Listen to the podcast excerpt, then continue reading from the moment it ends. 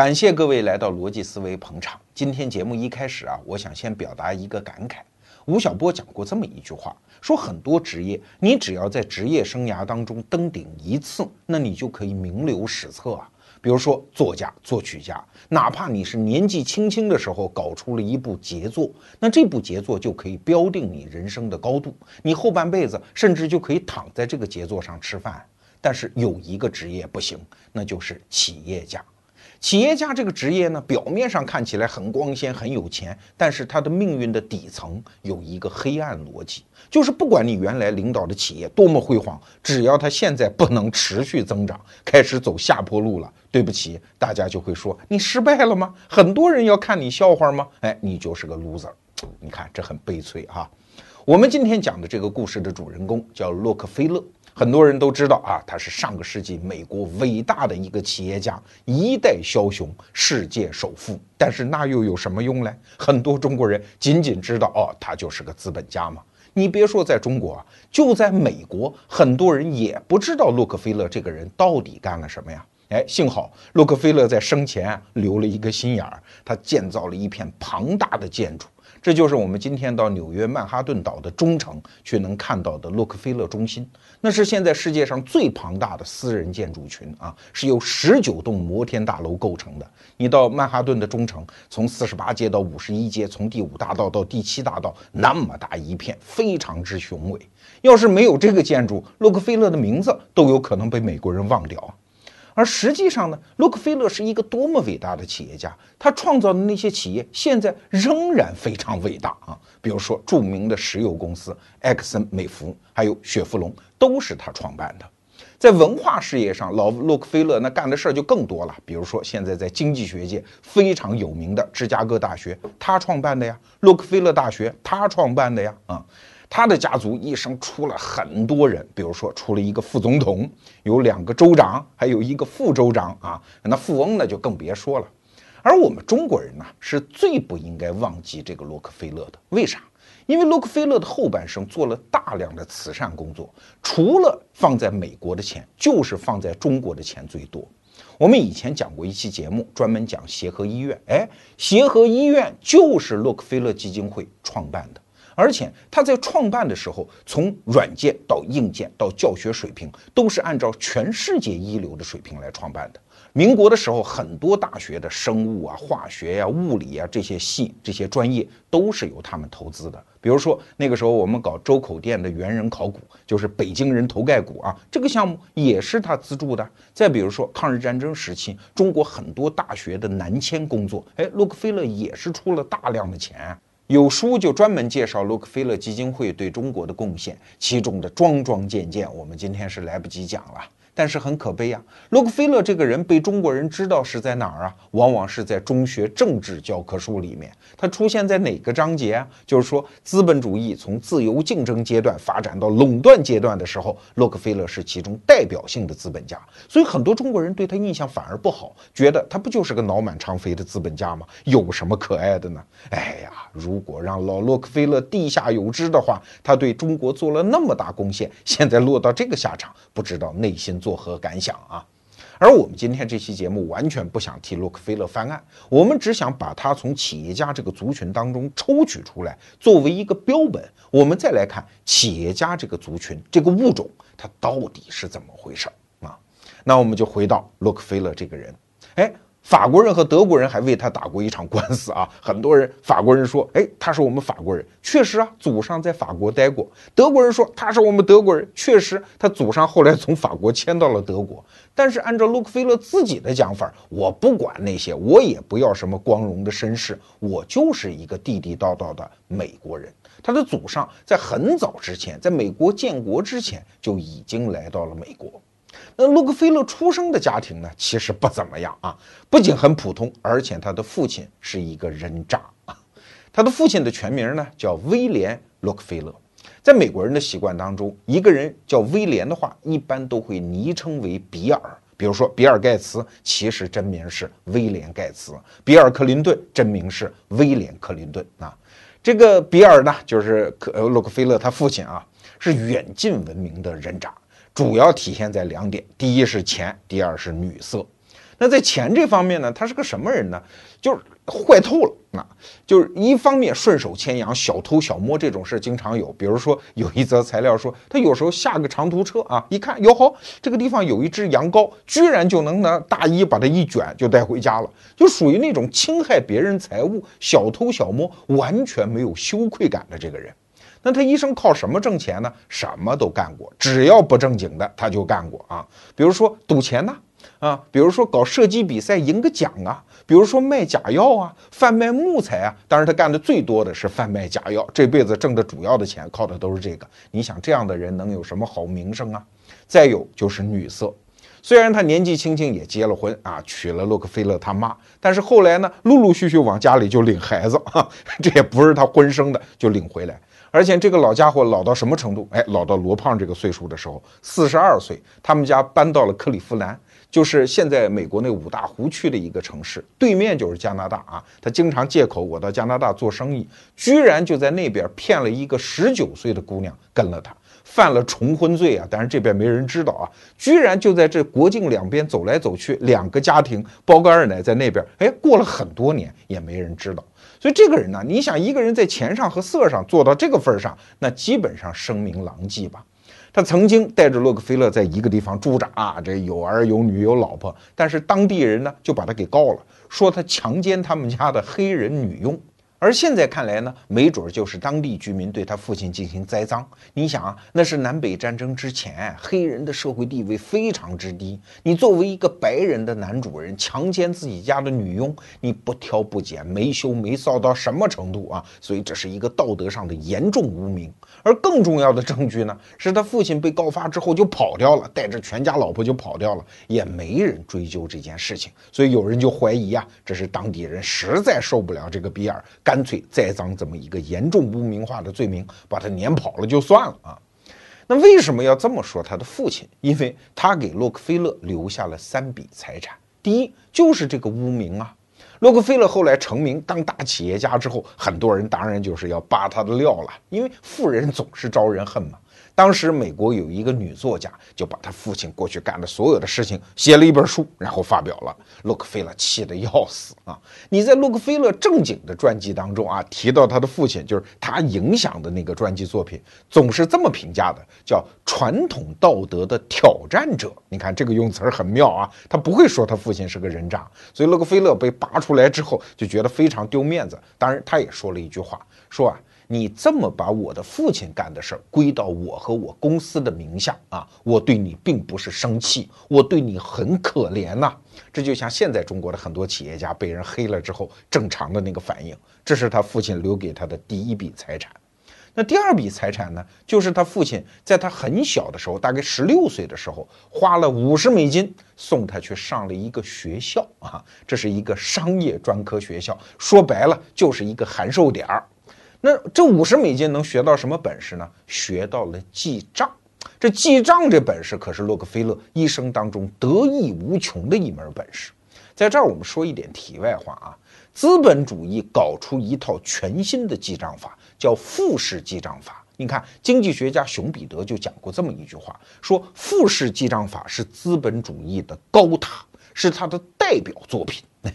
为什么这么说？大家想，如果没有资本主义，如果我们是一个小生意人啊，比如罗胖开个书店啊，经常进个货呀，卖个书，那我基本上只会记那种叫单式记账法，说白了流水账，今天卖了多少本，谁欠我多少钱，一行下来就可以了。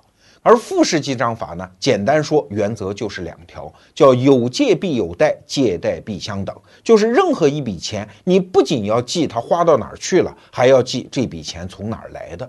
哎，你说这不是废话吗？既然是同一笔钱，为什么不就记一个用处就完了？哎，你想，如果是简单的资本形态，那我挣到的钱就是我家里的财产形态，我存到钱匣子里就完了吗？所以只需要单式记账。可是资本一旦发达，资本可就不仅仅是财产喽，它是推动整个社会资源、人财物所有这些要素流动的一种血液。所以在商业来讲，钱对他来说就是一个流动的东西。我不仅知道它从哪儿来，还得知道它向哪儿去。我打个简单的比方吧，比如说我们公司 CEO 托布花跟我关系不错啊，找我借一百块钱。那过去呢，我只需要在账本上记托普花欠我一百块，我等着找他要就完了。可是，在复式记账法下，或者说在发达的资本主义情况下，我就不能这么想问题。我得先记上托普花欠我一百块，另外一方面，我还要记我银行存款少了一百块。所以不仅是托布花欠我一个情的问题哦，而是我在银行把我的存款做投资的时候，我要受损失的问题哦。所以钱对我来说，它已经是一道流水啊。这就是复式记账法为什么很重要的原因。为什么熊彼得称它为是资本主义的高塔？当然，罗胖也不是学财务的啊，我只是简单讲这么一个原理。哎，洛克菲勒就是学了这门手艺。在历史上，对洛克菲勒这个人有一个评价啊，说复式记账法在洛克菲勒的手里得到了大师级的运用啊。当然，大师这个话有点过誉了，但是至少洛克菲勒记账的功底已经到什么程度？任何一个账本，只要让他翻开，他对数字不知道怎么那么敏感啊，马上就能发现到底这个账目出现了什么问题。哎，这也得益于他从年轻的时候啊，他干过三年小伙计儿，就是他在自己创业之前，大概是从十七岁到十九岁这三年，哎，干过三年小伙计儿，就主要是管的是记账啊，所以从小就训练出这个方面的发达的本能，这是他父亲送给他的第二个礼物。那第三个礼物呢，就是商业的无情啊。洛克菲勒父亲对他的几个子女做过一个承诺啊，说你们成人之后。我的财产呢，也一人给你们分一千美金，我偷了也不少嘛啊！但是在美国当时，什么叫成人呢？是二十一岁叫成人。但是洛克菲勒创业的时候啊，还不到二十一岁啊，哎，他就需要一点本金嘛，所以就找他父亲借了这一千美金。哎，他父亲说正好啊，你不是没达到二十一岁吗？现在算借，要付利息，而且利息很高，每年百分之十。后来有一次啊，洛克菲勒做生意大概急需要一笔钱，就跟他父亲商量说，能不能再借四千美金助我过一个难关啊？他父亲说那不行，你必须把那一千美金还回来，然后咱俩再谈借不借这四千美金。洛克菲勒说，我这公司都快倒了，你不救我一把不救 啊！这就是他老爷子做事的风格。所以洛克菲勒是在做生意一开始就领略到了什么叫资本主义的残忍。下面我们就该聊聊洛克菲勒是怎么发财的了，这个大家都很感兴趣。在现代的商业环境里，一个商人要想成就洛克菲勒那种级别的财富，你至少要过三关。第一关呢，就是挖到第一桶金，这个大家都懂。那第二关呢，你就必须变成一口猪啊，站到那个时代性的风口面前，让风把你这头猪吹起来，这叫把握一次大机会。那第三关呢，就是你必须找到一种全新的方式，完成你的财富帝国的横向扩张啊！你看。要不怎么说创业者就像练功，就像修行呢？因为每一关都极难突破，每一关的关口面前都尸横遍野，大量的创业者、企业家都死在过关的时候。哎，你比如说罗胖，每天靠卖书过日子，这最多是挖到第一桶金。卖书他怎么可能是时代性的风口呢？哎，但是有些把握住时代性风口的人，比如说中国前些年的那些房地产商，这几年又不行了。为什么？因为风过去了，猪就掉。掉下来了吗？他没有完成第三关的突破，就是财富帝国的横向扩张方式。哎，但是我们今天故事的主人公洛克菲勒就是连通三关，终于成就一个世界级的富豪啊！那洛克菲勒过了哪三关呢？我们可以给大家三个关键词：第一叫战争，第二叫石油，第三叫托拉斯。我们一个一个跟大家交代啊。那第一个关键词是战争。这是洛克菲勒完成他第一桶金挖掘的方式。前面我们讲，洛克菲勒创业是在哪一年？公元一八五八年。这是什么时候啊？熟悉历史的朋友都知道，美国人马上要打南北战争了吗？美国这个国家很有意思啊，它的历史啊，你基本上可以看成是四场战争的结果。那第一场战争就是独立战争，它终于变成了一个国家，但是穷啊，是一个典型的农业国呀，最富的地方还是靠驱使黑奴在南方种棉田过日子。你让欧洲人怎么看得起这个国家嘞？那打完南北战争，这个国家可就大变样了，因为大量的现代化的工业开始起来，美国赶上了电气化革命这一艘船啊，所以当时的什么电报啊、铁路啊、钢铁啊、石油啊这些产业在美国起来，这个国家变成了一个工业国。啊，第一次世界大战就是把美国带到了世界舞台上，第二次世界大战他终于成了老大啊，这是后话。哎，你看洛克菲勒的1858年创业，一直到他1910年成为十亿级、十亿美元级的富豪啊，正好是南北战争到第一次世界大战这一段。那这一段在美国史上可是有一个名字的，叫镀金时代。这名字谁起的？是美国那个著名的小说家马克吐温起的。他说叫镀金时代，啥意思？就表面上金光闪闪啊，非常繁荣，底下很刺烂污。但马克吐温也讲过另外一句话呀，这是表扬这个时代的话啊，说这个时代发财的道路千条万条，任何一个穷小子都有可能成就他的财富梦想。哎，我们中国人听了特别有感觉吧？对呀，前三十几年的中国就是这样一个镀金时代啊，发财道路非常多。因为从一个农业国向工业国转进的过程中，大量的机会开始涌现，跟我们现在从工业时代向互联网时代开始转进是一样一样的，大量机会窗口洞开。那洛克菲勒的第一桶金为什么是靠战争呢？哎，你看，这就是一个人的发财本能。后来洛克菲勒讲过一句话吗？说发财的这个本能啊，是上帝赐予我们这个家族的一个礼物。对呀，你看啊。在南北战争之前，你不能说这个时候没有信号。其实当时的很多精英人物是把握住的那个信号的啊。很多政界的人都知道，一八六零年这一场大选，如果南方胜了，这个国家就又会乱下去。如果北方胜了，就是林肯要是当选的话，那南方很可能会脱离，这国家会分裂，这国家很可能会打仗啊。很多精英人物都知道，但是商人明白这个道理的其实并不多。那洛克菲勒是怎么明白这个道理的呢？哎，你看这个男人一生当中有很多这个幸运关口啊。当时啊，他和他的未婚妻正在谈恋爱啊，还没有结婚。有一次呢，就到他未来岳父家去做客。他未来岳父是一个高层的政治人士，是俄亥俄州的一个议员。这老头就说：“啊，你跟我女儿谈恋爱，一看你年纪轻轻一青壮年的男子，这国家马上要打仗了啊！你是要上战场的，那意思你是不是能活着回来？我不知道啊。你看这种就是不愿把女儿嫁给他嘛。可是洛克菲勒的反应，你看就是一商人的反应，他马上脱口而出就问：哎，那你说？”马上要是打仗的话，是北方好挣钱呢，还是南方好挣钱呢？一旦问出了这个问题，洛克菲勒就知道属于自己人生的大机会终于来了。我要去发战争财，于是他倾其所有，找所有能借给他钱的人去借钱，有多少买多少的去囤积物资，都是战争将来需要的，什么粮食、食盐、草料、矿石，有多少买多少。后来战争打起来，这批物资是物价飞涨，他当然就挣到了第一桶金嘛。但这个过程当中有一个道德难题。就是他到底是应该作为一个青壮年响应国家号召上战场当兵呢，还是躲在后方闷声发大财？他后来的兄弟就因为这件事情跟他翻脸啊，翻了一辈子脸啊，说你是一个胆小鬼。他当时正好二十二岁，你看那一代美国的大富豪都是这个年纪，洛克菲勒二十二岁，摩根这时候二十四岁，卡耐基这时候二十六岁，他们都没有服兵役。而洛克菲勒采取的方法呢，就是花了三百美金，那个时候是一笔巨款呐，雇了一个年轻人替他上战场。而现在查证呢，那个年轻人果然就死在了战场上。你想，这肯定是编到同一个连队的吗？说白了，洛克菲勒要是上战场，没准也就死了。后来我们讲的那些故事就完全没有了。那洛克菲勒自己怎么解释这个道德问题啊？他说啊，战争是杀人的，而我做的商业呢，是活人的呀。你想想看，这也确实是商业的两面性。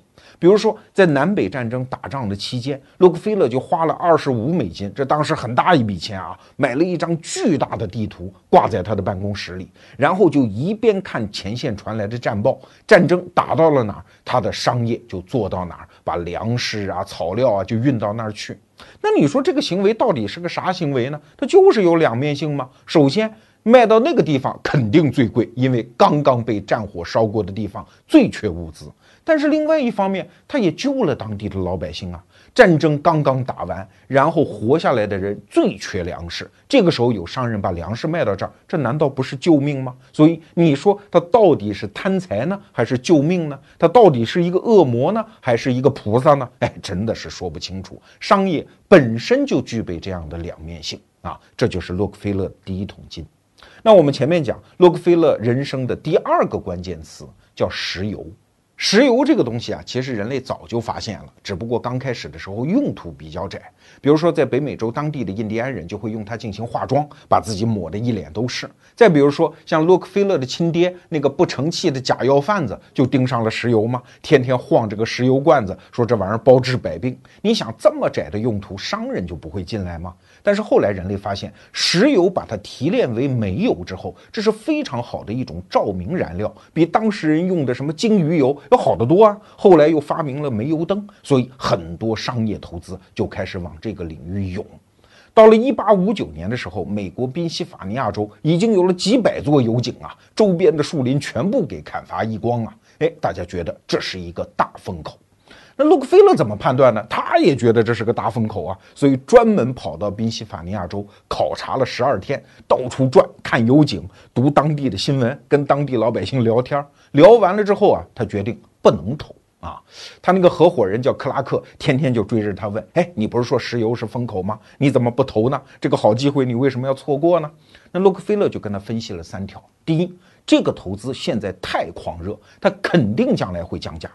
那第二呢，就是这玩意儿的技术门槛实在是太低了，谁有两个臭钱都能进来，所以这也不是一个好领域。那第三呢，就是现在石油的那个消费市场看不出爆发的迹象，所以将来石油的价格一定会跌。哎，这句话就让他说到了，果然石油的价格很快就出现了下跌，从一加仑三美金一直跌到了一加仑两毛二分钱啊，这是赔惨了。而石油这个东西，因为我油井已经建起来了，原来投资的那些商人为了挽回损失，就拼命的开采，越开采越多，所以价格就继续的跌。那这个时候，我们刚才讲是一八五九年，洛克菲勒在干什么？正在囤积大量的战争物资嘞，所以他也没有钱投。但是南北战争一打完之后，洛克菲勒就杀回来了，他觉得机会到了。为什么？因为战争打完之后，当时修建的很多铁路啊、基础设施啊，上面都需要运东西啊。而石油作为一种新的照明替代燃料，马上就要开始大爆发。他觉得机会来了，但是他仍然不投资油井。为啥？还是他刚才讲的那个道理啊，这玩意儿技术门槛太低。那他要干什么呢？哎，他要投资炼油厂。所以后来啊，他跟他的那个合伙人分手之后，把当时所有的财产都扔进去，买了当地最大的一个炼油厂。多大呢？一天可以生产五百桶的煤油啊！这就是当时已经全球最大的炼油厂啊。后来他在投资炼油厂的时候，他就给他起了一个名字，就叫。标准石油啊，这仍然是世界商业史上最伟大的公司之一。哎，你看，从这个名字里面，洛克菲勒已经显现了自己的野心呐。我干的这个炼油厂不仅要有技术含量，而且我要让它成为一个石油时代的标准。你想想看，人类的汽车时代是从二十世纪初才开始的。福特汽车公司成立于一九零三年吗？而洛克菲勒是早在十九世纪的后半叶就为这个即将到来的伟大的汽车时代准备好了他的能源基础。那你想，这个不是风口，啥还是风口？他不是那个能飞的猪，谁还是这头猪呢？他不发财，谁发财？所以，洛克菲勒人生中的第二个关键词就是石油。那我们前面讲。他还必须攻克第三个难关，就是他的财富帝国必须要找到一种全新的方式完成横向扩张。哎，洛克菲勒也找到了，也完成了这一次升级。这就是洛克菲勒人生中的第三个关键词，叫托拉斯。我第一次见到托拉斯这个词儿是在中学政治教科书里面啊，这里面是列宁讲的话，说资本主义从自由竞争到垄断阶段的时候，会出现企业的联合的垄断形式，一共有四种，我记得的叫托拉斯、康采恩、辛迪加和卡特尔。其实啊，我们上中学的时候完全不知道这是在讲什么。那什么是托拉斯呢？其实，在英语中就是 trust。就是信托的意思嘛，简单讲就是我们今天中国人理解的叫控股公司。我们给大家打个比方啊，比如说我是洛克菲勒，我经营美国最大最好的炼油厂，竞争实力非常强，而你呢也经营一个炼油厂，但是你觉得竞争不过我，那好，我来跟你谈判，你把一部分股份交出来，我花钱啊把你买走，你还占一部分股份，这样咱俩就联合经营，但是你把经营权交给我。这样我们双方都合适啊！我用很低的成本控制了更多的公司，而你呢，在我的经营能力这班船上，你算是搭上来了。你持有股份，你干挣钱嘛，大家都好，这就是托拉斯。所以后来，洛克菲勒就用这种托拉斯的方式，几乎控制了全美所有的炼油业，大概达到了百分之九十五啊。那呃，洛克菲勒的标准石油在最顶峰的时候，百分之九十五的炼油，百分之九十的输油，就输油管线啊，还加上百分之二十五的原油开采，全部集中在这一家公司手里。不仅是后来的中国人呐，当年的美国人也犯糊涂，要搞什么反垄断。如果你对这个话题感兴趣，可以参考一下《逻辑思维》第二季节目当中的有一期，叫“我们应该反垄断吗？”哎，讨论的就是这个话题。但是不管了，当年的美国人就是觉得害怕呀，你庞然大物，你万一欺负我们呢？我把你拆了，我才放心。所以在一九一一年的时候，美国政府就把标准石油公司拆成了三十七家地方性的石油小公司。但是你要知道，随着市场的发展，很多争气的小公司又会变成庞然大物啊！你比如说，标准石油公司在纽约的那个分公司，后来就是美孚石油吗？在新泽西的那个，后来就是埃克森石油吗？在加利福尼亚的那个，后来就是雪佛龙石油吗？在上个世纪九十年代，埃克森和美孚又合并了，当时就是全球最大的公司，又开始垄断。那你跟谁说理去呢？啊，当然在这儿啊，我们得给垄断公司，我们说一句公道话啊。垄断并不是资本家贪婪的产物，它是很多产业内在的动力，这是没办法的事情。资本家自己也控制不了那个垄断的趋势。为啥？你想，为什么石油一定会进行垄断？因为石油根本就不是一个工业品啊！我们总是说工业学大庆，总觉得在商业模式上，石油也是工业品，不是。它有点像我们今天的互联网，为啥？因为石油产品是标准品，你生产的石油和我生产的石油是一样的，所以它有一个内在的商业模式的动力，就是我不断的要扩大，只有扩大之后，我才能抵御风险，然后我才能把单位石油的生产成本给降下来。哎。你想今天的互联网是不是这样？很多互联网公司为什么要玩命的融资、玩命的补贴用户？因为只有当他把全部市场拿下来的时候，那种网络效应才能呈现出来吗？这是商业模式的内在动因啊，不是洛克菲勒贪婪决定要干这些事儿。很多餐馆老板他也是资本家，他为什么不急着去扩张呢？不搞什么托拉斯呢？这是商业模式决定的。但是不管怎么样了。即使是在一九一一年打这场官司的时候，其实洛克菲勒已经退休了。他啥时候退休的？是在十九世纪的最后几年，具体的讲是一八九七年，他就退休了啊。然后呢，他又活了四十年，一直活到了一九三七年，以九十八岁高龄才去世啊。这也算是一个人瑞啊。那这后来四十年他是怎么活的呢？就是一个典型的退休的美国老头啊，每天早上六点半起床，跟罗胖一样。我是要起来发语音呢，维护我们那个微信公众号啊。他是起床，然后八点钟准时吃早饭，每天就是读书啊、栽花啊、陪伴家人呢，然后搞体育锻炼。哎，他特别喜欢体育锻炼。晚年的时候是热爱两项运动，一个是骑自行车，七八十岁的老头骑着自行车还能到处飞奔啊。据说他在八十五岁的那一年打高尔夫球还能打到什么状态？就是一百英尺的距离一杆进洞，一百英尺多长？大概三十米左右啊，一杆进洞，那个老人家那个反应还是非常敏捷。到了一九三七年的时候，九十八岁的老洛克菲勒在他们家的海滨度假别墅安详的去世，他的一生就这么结束了。那你说我们今天难道要讲一个财富故事吗？这样发财的人然后死了，这是一个太普通的故事了。不对，我们其实是想通过洛克菲勒的故事，让大家重新理解在现代商业环境当中，财富到底是怎么回事儿。我们还是得先说一下洛克菲勒家族后来的故事。一九三七年，老洛克菲勒去世，那他留下一笔多大的遗产呢？账面上十亿美金，这是多大一笔钱？可不是我们今天十亿美金的概念哦。今天很多中国互联网公司动不动就估值几十亿美金啊。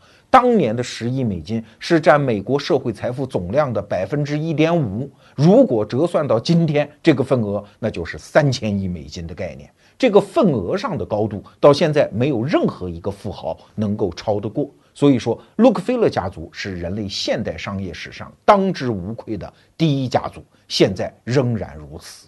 哎，但是，一九三七年老洛克菲勒一死，这个家族的使命可就发生变化了。原来是不断的扩展财富，而现在呢，就要守得住这份财富啊！哎，你这个家族要能够成功落地平安呐！哎，这就要说到老洛克菲勒的儿子小洛克菲勒。这个人呢，可以说是人类历史上最成功的一个富二代，因为就在他的保驾护航上，这个家族成功的完成了转型。这父子俩相遇啊，真的是上帝的安排啊，是彼此的幸运。他这个爹有这么个好儿子，而这个好儿子呢，能生在这么好的一个家庭。这父子俩性格几乎一模一样，都是非常的严谨，在道德上非常的传统。你看，老洛克菲勒就是这么一个人吗？不抽烟，不喝酒，不玩女人，不参加任何奢侈的场合。我们这些凡夫俗子真是不懂啊！那么有钱，你这么活还有什么乐趣嘞？哈！但是老洛克菲勒就是这么一个很典型的美国的传统保守派。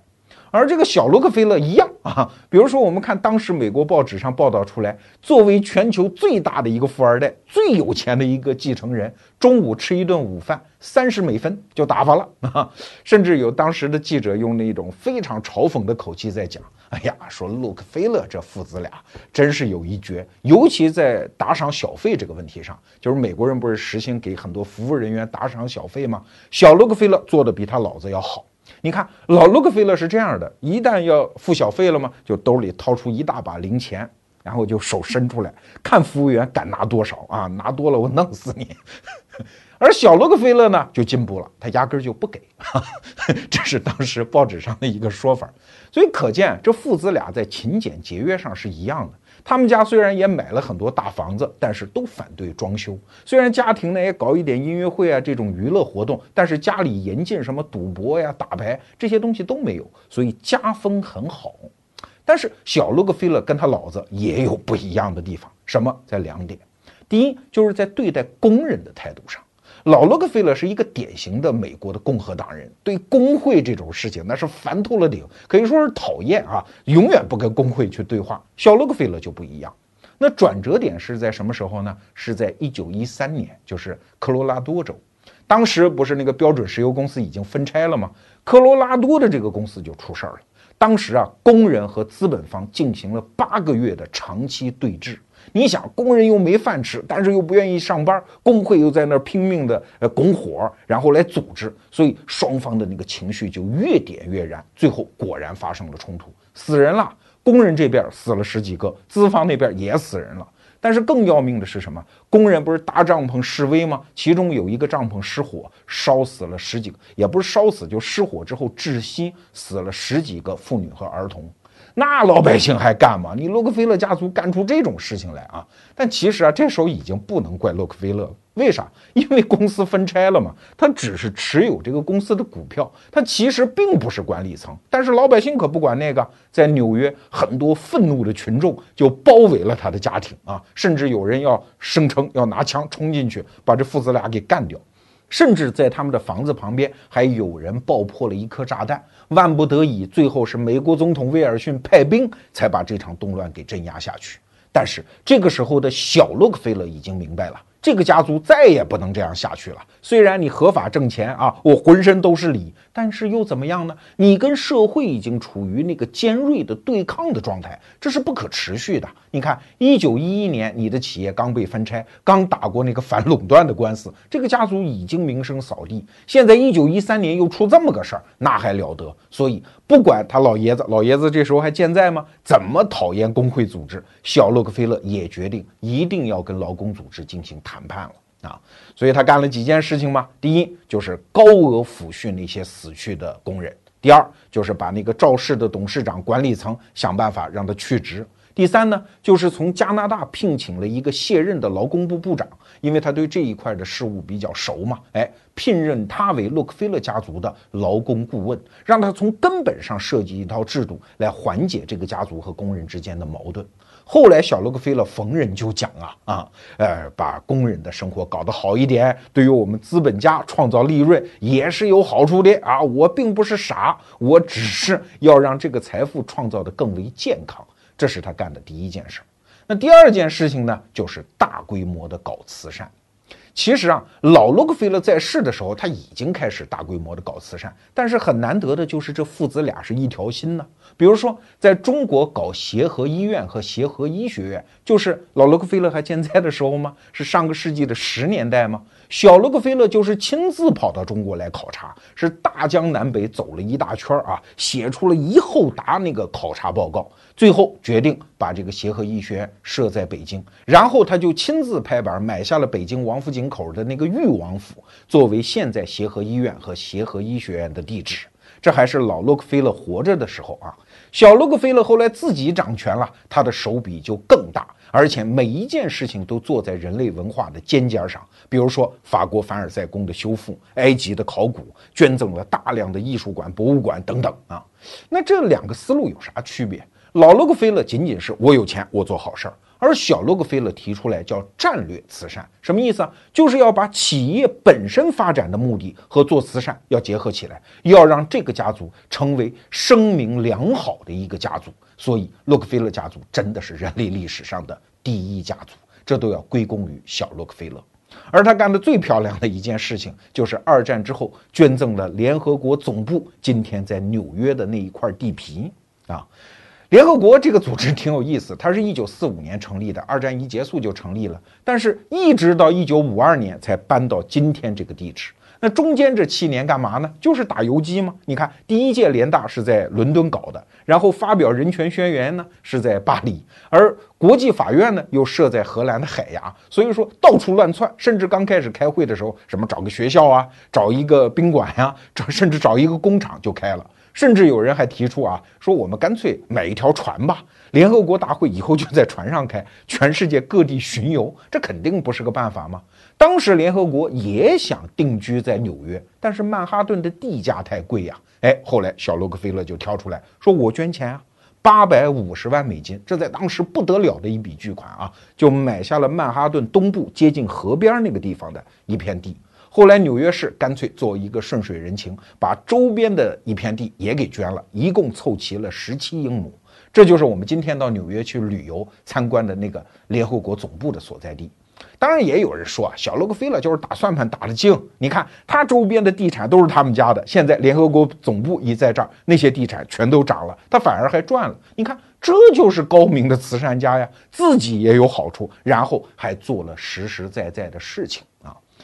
而小罗克菲勒啊，说白了，这一生啊做的最大最大的贡献，仅止于对于这个家族啊，是他又生了五个好儿子。那这五个好儿子在现代美国历史上都是鼎鼎大名。我们简单给大家讲一下。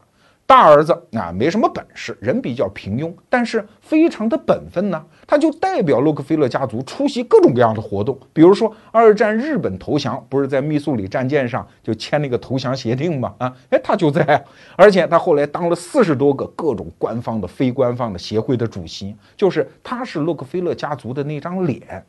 而老二呢，是一个政治家啊，在共和党里面是真正的实权派，几次甚至竞选总统，但是后来失败了，尤其是跟尼克松呃竞选的那一次，他失败了。但是这个家伙他当了十年的纽约州的州长。是著名的政治家，哎，他一看，既然我失败了，我能不能在美国政治上留点东西呢？哎，他干了一件事情，把主持他们家家族基金的那个管理人给推荐到尼克松政府当中担任国务卿。这个人谁啊？就是今天大名鼎鼎的基辛格嘛。基辛格就是他们家的人，那当然不是他们家亲戚了，是他们家原来雇佣的一个老臣，后来在国际政治上也做了大量的事情。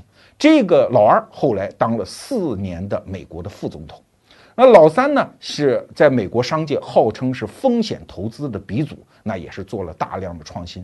老四干的事儿最少了，那就是干了阿肯色州的一个州长。老五呢那就更不得了，他从石油界就进军到了银行业。现在我们知道的什么大通银行啊、曼哈顿银行啊、花旗银行啊，他都有参股。现在仍然是健在啊，他是现在的洛克菲勒家族的族长。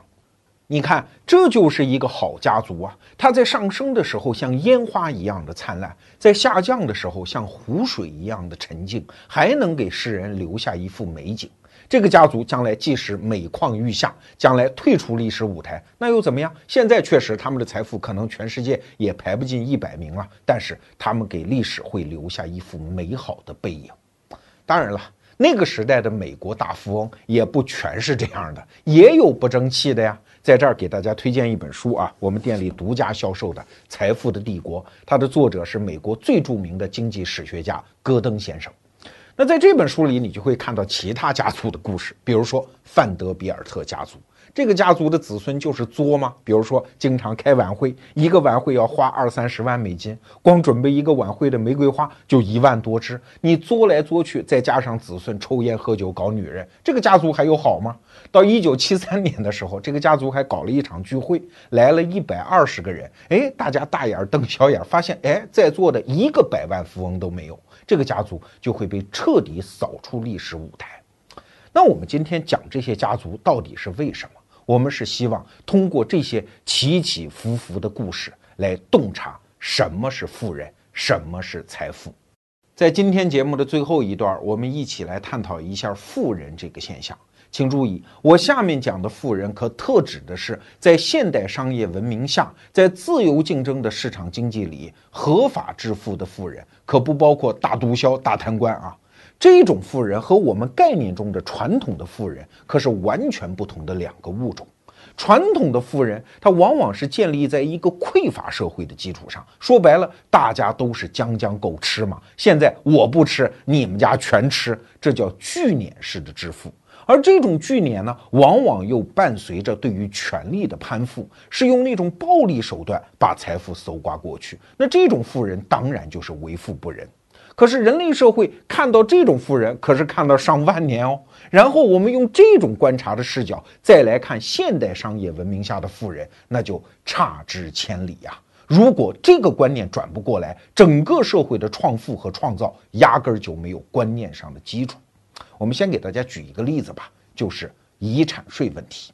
按说遗产税收他们富人的多应该啊！哎，你看你是企业家，你合法致富，你享受，我们没有意见。但是你的儿子就不一样，他又没有创造这个财富，凭什么不跟我们穷人站在同一个起跑线上呢？所以老子一死，把他的遗产大部分拿过来分给穷人。哎，你的儿子也给那么一点，你看多公平啊！但是人类试验遗产税这个制度一百年左右的时间啊。却发现这是一个非常糟糕的制度。为什么？我们有三个观察的角度。第一，就是遗产税表面上是为了穷人好，而没准最后的结果是穷人倒霉。我给大家举一个例子啊，比如说二十年前，如果中国有了遗产税，那总得定一个限额吧，不能所有人遗产都收啊。比如说我们定五百万，这在二十年前就是巨富啊。可是二十年之后，如果在今天的中国社会，你说一个人有五百万财产，就要把他绝大部分拿走，你觉得公平吗？今天北上广深，我们不说其他城市啊，一个普通老百姓家，只要你有一套自住的房子，这就是五百万啊，甚至还不止。那你这笔遗产税可就不是收富人的喽，是落在穷人的头上喽。很多国家的税制往往就在这个问题上出了毛病啊。我们以前节目也讲过啊，比如说收个人的所得税，刚开始也是调节贫富差距啊，最后落在了工薪阶级的头上，这是中国人每个人都明白的事情。所以遗产税对穷人首先不是一件好事儿。那第二，收富人的税，哎，你还以为你真收得着啊？收不着嘛。就拿洛克菲勒来讲，他做了大量的慈善，但他也不愿意把这笔钱在自己死了之后就全部交给政府啊。在罗斯福执政期间，那是民主党啊，也是左派。左派当时定的遗产税也是非常高的，那洛克菲勒就是不干。那他怎么办呢？通过大量的手段嘛。你一定要相信，富人，尤其是在自由竞争出来的富人，他一定是精英，他很聪明，他有一万种办法把财产提前转移掉。比如说，老洛克菲勒是怎么干的？因为他退休了嘛，管理层已经是小洛克菲勒了啊，干得不错，今年。发奖金，啊，给把我的股份赠予给你啊。过两个月又干得不错，再赠一批股份。就在要对他实施遗产税之前，财产早就转移完了。最后，老洛克菲勒死的时候，他名下的财产有多少？才两千四百万美金。虽然马上一千多万就让美国政府给征走了，但是，哎，他大头保住了。而且他在每一次转移的时候都是光明正大、公开发通告。那社会虽然也在吵啊，也在闹，但是你又怎么样呢？哎，后来美国人就开始啊，这赠与也不行，赠与要收赠与税。那你以为富人就没办法了？现在在美国，我的很多朋友都在做这件事情。所以，但凡有一点钱，就会做一个信托啊，而且做的是那种叫不可撤销的信托。什么意思？就是我有钱，然后我在生前就做一个信托基金，这笔钱的产权就已经转移喽，跟我没有关系喽。而这笔信托将来甭管是挣到钱，通过理财等等各种手段，它的利息所得和本金是通过一个制度来分给我的后人的。那政府拿这种信托又没有办法。现在美国的富人都在用这种方式来转移自己的遗产嘛？还有一种方式啊，就是买大额的人寿保险。比如说，二零零四年，中国的台湾有一个巨富就死了，蔡万林嘛。蔡万林死的时候留下了四十多亿美金的财产。如果按照台湾的那个遗产税的政策啊，他大概要交七百多亿新台币的遗产税。那他愿意交吗？那干脆临死的时候买一笔巨额的人寿保险啊，受益人就写给他的儿子了。结果交了多少遗产税啊？五亿新台币啊，少得可怜。所以说，这种办法对富人往往是不奏效。收遗产税，你能收得上来吗？那第三个问题，富人是什么？现在的富人跟传统的富人不一样，往往都是第一代创业。我在二零一四年就看过一个数字啊，美国现在前五百名富豪，百分之六十都是这一代的创业者，这个财富就是他亲手创出来的。说白了，现在的富人就是这个社会最有创造力的这批人。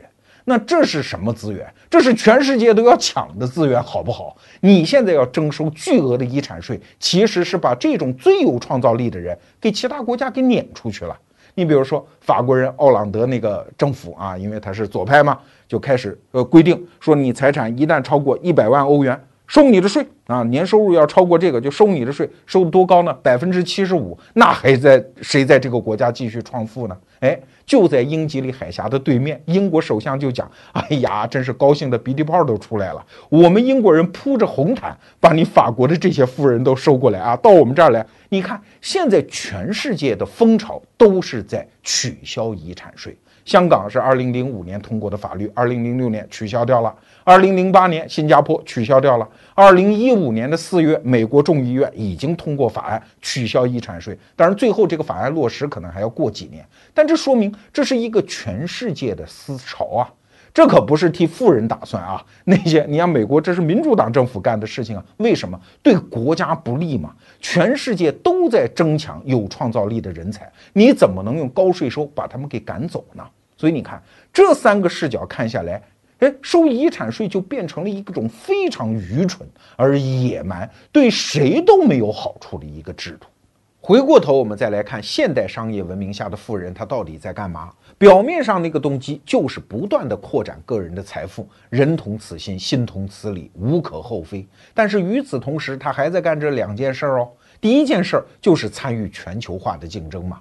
你不要以为垄断企业就不参与竞争了啊！老洛克菲勒就讲过这么一句话：我时时刻刻都要把石油的价格尽可能压到最低。你不要看我是垄断企业哦，只要我没把它降到最低，那那些潜在的竞争者就会进来啊。果然，后来俄罗斯人在巴库地区发现了油田，他们的石油产品就开始冲击欧洲市场。那老洛克菲勒能怎么办？只有继续压低价格。所以在竞争这件事情上，任何企业家都不能丝毫的放松警惕。在这方面，强烈推荐大家看《经济学通识》这本书，这是我们店里独家销售的啊，薛兆丰老师的作品。这里面有几篇文章就讲到了这个道理。给大家举一个简单的例子，比如说。有一个小山村，它只有一个理发师傅，那很明显市场是垄断的。那请问这叫垄断吗？当然不是。所谓的垄断是政府用政治权力告诉你，这个村只能有这个师傅来理发，这才叫垄断。如果市场的准入门槛是开放的，那这个理发师傅就在面对竞争啊！因为如果你把价格提到大家受不了的程度，哎，而且有利可图，其他的理发师傅就会来啊。虽然这个人现在还不在，但是他永远在市场的边界上等着你。这是企业家干的第一件事儿。那第二件事情呢，就是通过自己的创造力，不断扩展整个人类的财富边疆。我们还是拿洛克菲勒举例子。一九一一年的时候，美国政府不是要分拆标准石油吗？老洛克菲勒就来到法庭作证。当时社会舆论对他很不利了。老洛克菲勒讲了这么一段话：说没有我之前，美国人民在用什么油照明啊？是鲸鱼油、松子油，又贵又不好。而我呢，这几十年来是把石油开采出来，精炼成煤油，然后送到千家万户。而且我把这种照明用油从一加仑几美元降到了一加仑只有几十美分。哎，现在你们反过头来指责我侵害了公众利益，你们这个指责有道理吗？对呀，企业家他创富留下了一大笔财产，但这笔财产仅仅是他创造财富总量的一小部分而已。没有比尔盖茨，你就用不上 Windows；没有马化腾，你就使不上微信。他真正创造的财富总量，其实早就已经分给了社会大众，他留下的那一部分，仅仅是很小很小的一个份额。我们本期节目的策划人陈新杰就提出一个很有意思的观点啊，他说：现在社会，如果你还仇富，还希望把富人的钱剥夺给了穷人，这在本质上就叫反金融。你想想看，金融的本质是啥呀？就是穷人，我虽然有一点钱，但是这个钱呢，我没有办法把它变成资本来推动创造，所以好了，我就吃点利息吧，把它存在银行。